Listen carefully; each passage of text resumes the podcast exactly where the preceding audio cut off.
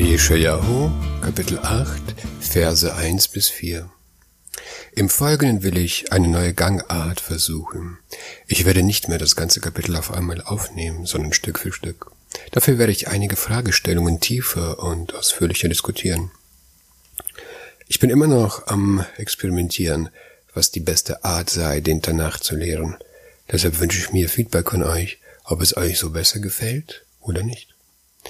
Im letzten Kapitel haben wir über die Koalition zwischen Rezin, dem König von Aram, und Pekah, dem König von Israel, gelernt. Beide Könige haben sich zusammengeschlossen gegen den assyrischen König Tiglat-Pileser.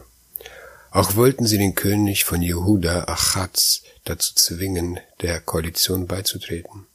Achatz lehnte ab und Rezin, König von Aram und Pekach, König von Israel, haben einen Angriff gegen Achatz begonnen. In diesem Kapitel prophezeit Jesaja über den Untergang von Pekach und Rezin, die Verbannung der zehn Stämme und über die Errettung des Königreiches Jehuda von der Hand der Assyrer. Lesen wir Vers 1. ויאמר אדוני אלי, קח לך גיליון גדול, וכתוב עליו בחרת אנוש, למהר שלל bas chash. Da sprach Gott zu mir, Nimm dir eine große Rolle und schreibe darauf in der Schreibart gewöhnlicher Menschen, die Plünderung zu beschleunigen, eilt die Beute. Zuerst über die Schriftrolle.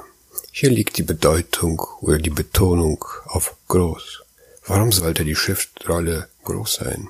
Jesaja soll nur vier Worte auf die Rolle schreiben, und zwar Lemaher Shalal Chash Bas. Rav Hirsch übersetzte es, die Plünderung zu beschleunigen, eilt die Beute. Ich finde die Übersetzung von Buba bisschen besser. Das heißt, eile Beute, raube bald. Radak versteht er so.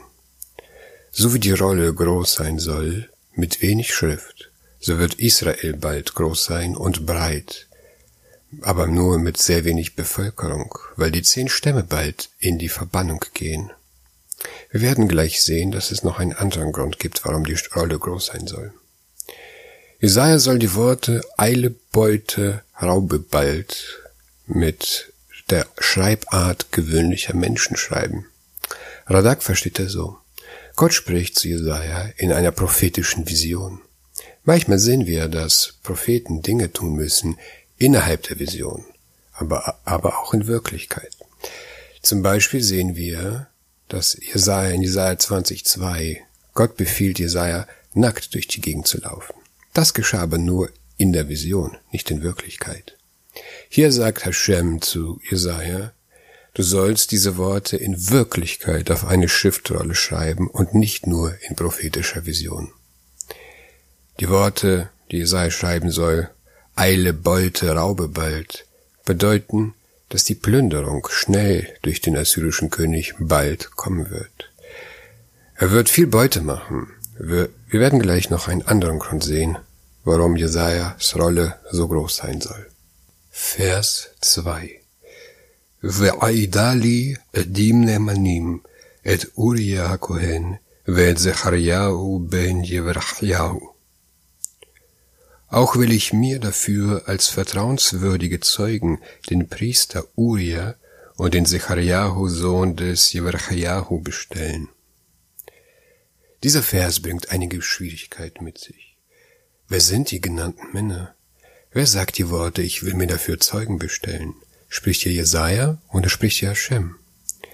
Der Talmud identifiziert Uriahu Kohen mit einem Uriah, der in Jeremiahu 26, 20 erwähnt wird. Dort heißt es, Und da war noch ein Mann, der als Prophet mit im Namen des Ewigen auftrat, Uriahu, Sohn des Shemayahu aus Kirat Jeraim.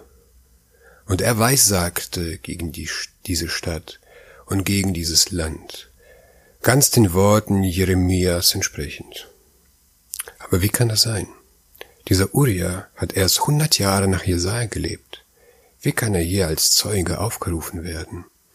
Außerdem prophezeite Uriah nicht über die Zerstörung von Samaria, wie das hier Jesaja tut, sondern über die Zerstörung Jerusalems durch die Babylonier. Was ist also hier die Verbindung?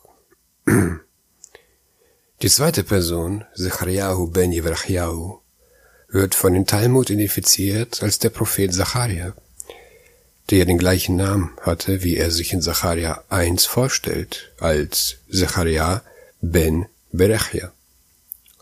Aber das ist noch mehr verwunderlicher, denn Zacharia hat zur Zeit des zweiten Tempels gelebt oder zur Zeit, als der zweite Tempel gebaut worden ist, und das sind mehr als 200 Jahre nach Jesaja. Und seine Prophezeiungen waren über die Zeit des zweiten Tempels. Er sagte in Zacharia 8,4, Alte Männer und alte Frauen werden noch auf den Plätzen von Jerusalem sitzen. Wie kann es also sein? Ibn Ezra macht es sich etwas einfach. Er sagt, dass die Worte, ich will mir dafür Zeugen bestellen, sind Jesajas Worte. Und die genannten Personen sind wichtige Personen, die zur Zeit Jesajas gelebt haben und nicht wie der Talmud es sagt. Er könnte damit insofern recht haben, dass der Schwiegervater von Achatz Zacharia hieß, wie wir es in 2. Könige 18.2 lesen. Uriah, der Priester, ist als Priester zur Zeit von Achaz genannt in Könige, 2 Könige 16.10. Dort wird erzählt, Achaz fuhr zu, nach Damaskus, sah dort ein Altar und wollte genauso einen haben für den Tempel. Uriah der Priester hat dann genauso einen Altar anfertigen lassen. Jesaja spricht aber von Edim Neemanim, von vertrauenswürdigen Zeugen. Uriah der Priester, der den Altar nach dem Vorbild aus Damaskus gefertigt hat, ist aber ein Frevler. Wie kann er als vertrauenswürdiger Zeuge genannt sein? Man kann antworten, dass die ganze Geschichte mit Achatz und dem Besuch in Damaskus erst später geschieht, als die Ereignisse hier in Jesaja 8. Damals war noch Uriah ein glaubwürdiger Mensch. Aber damit ist Abarbanel nicht ganz zufrieden. Abarbanels Idee ist wie folgt. Die Worte, ich will mir dafür Zeugen bestellen, sind nicht Jesajas Worte, sondern Hashems Worte.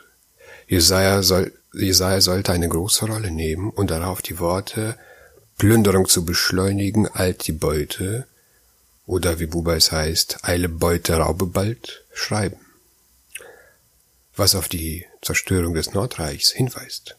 Diese Schriftrolle sollte groß sein, weil auf ihr noch genug Platz sein soll für das Zeugnis zweier weiterer Propheten, die lange nach Jesaja lebten. Und warum das? Jesaja Prophezei, Jesajas Prophezeiung betrifft die Zerstörung des Nordreichs durch die Assyrer. Uriah prophezeite über die Zerstörung des Südreichs durch die Babylonier und Zecharia prophezeite über den zweiten Tempel und die Rückkehr Jehudas und über die Rückkehr der zehn Stämme, so dass auf dieser Rolle alles versammelt sein soll, was in der Vergangenheit geschah und in der Zukunft geschehen soll.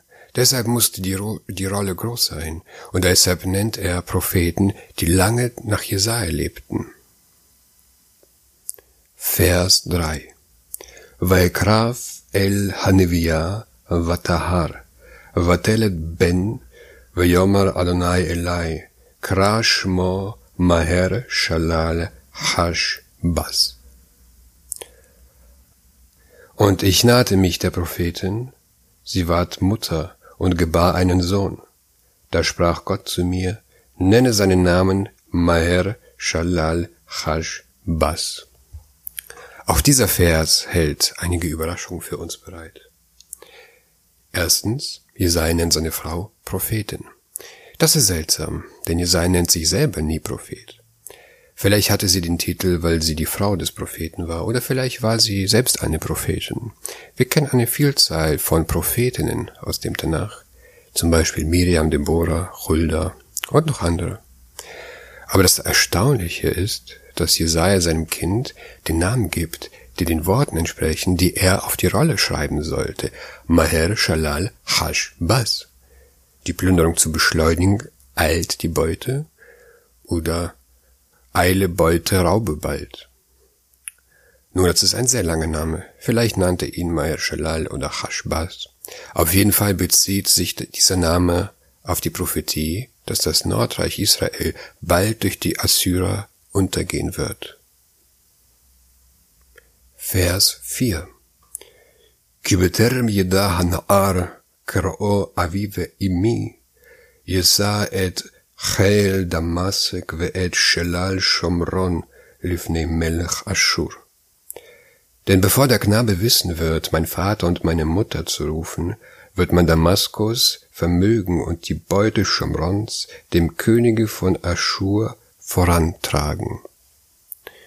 Hier wird der Grund genannt, warum Jesaja die Rolle schreiben soll und warum er seinen Sohn so nannte.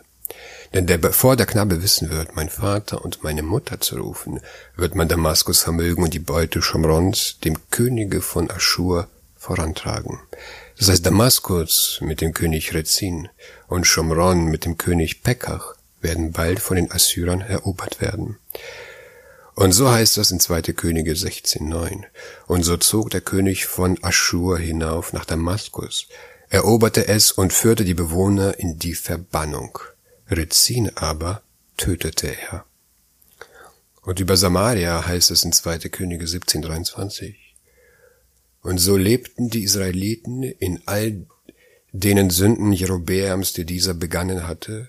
Sie ließen nicht ab davon, bis der ewige Israel von seinem Angesicht entfernte, wie er es angekündigt hatte durch alle seine Diener, die Propheten. Und er führte Israel fort von seinem Boden nach Aschur in die Verbannung. Und so ist es bis auf den heutigen Tag. Jedoch bringt dieser Vers einige Schwierigkeiten mit sich.